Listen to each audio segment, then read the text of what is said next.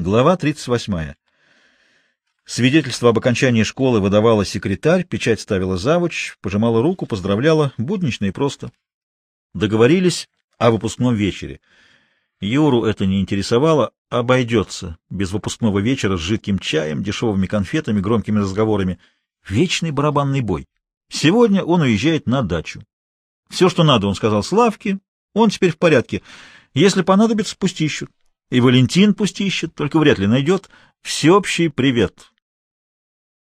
Но как только Юра вернулся из школы, Валентин позвонил и попросил зайти. Видел из окна, как Юра пришел. Следит, не отпускает. Опять этот мрак. Валентин Валентинович встретил его как именинника. «Поздравляю!» С чувством пожал руку, жестом пригласил сесть. «У меня для тебя подарок». Он протянул руку к конверту на столике, открыл вынул железнодорожный билет. Билет до Одессы. Там сядешь на пароход до Батума, вот билет на пароход. Морская прогулка с заходом в Севастополь, Ялту, Новороссийск, Туапсе и Сухум. Этим же пароходом вернешься в Одессу, оттуда в Москву. Здесь он приоткрыл конверт. Деньги на путешествие. Ну как? Заменит пока Индию. Ехать сегодня. Поезд отходит с Брянского вокзала в девять часов вечера. Ты успеешь собраться? Все ясно. Ловушка. В Одессе или в Батуми его убьют? У Валентина всюду люди. Выбросят из поезда, скинут с парохода. Но не получится, милый Валентин Валентинович. Не выйдет ваш номер на этот раз. Не могу. Завтра выпускной вечер. Какие сантименты? Кому это нужно? Променять такую поездку на выпускной вечер? Ну что я скажу дома? У вас в школе каждый год экскурсии. Мама поедет меня провожать, а на вокзале никого нет. Уговоришь не провожать, ты не маленький, скажешь, что никого не провожают. Как у него все просто получается? Неужели он глуп? Нет, хуже, он примитивен. Ординарно примитивен. Все его аферы и махинации примитивные, он запутался в них, он барахтается. Мне надо поступать в вуз. Прекрасно. Поездка займет 12 дней.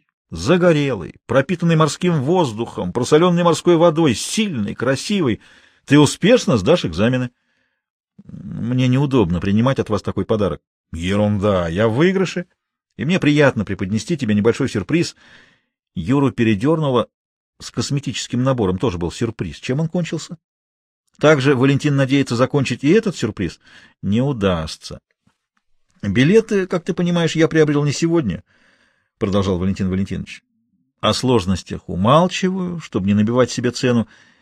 Я понимаю, тебе впервые предстоит такое большое и самостоятельное путешествие, но, дорогой мой, не пора ли мужчиной стать? Он поднялся. Жду тебя на вокзале в половине девятого. Там я вручу тебе билет и деньги. Поскольку ты едешь со своим классом, то ясно, что у тебя их на руках быть не должно. Можно, конечно, и не делать из этого секрета, но не следует забывать, что я скромный агент. Откуда у меня деньги на такие подарки? Итак, напоминаю, в половине девятого на Брянском вокзале.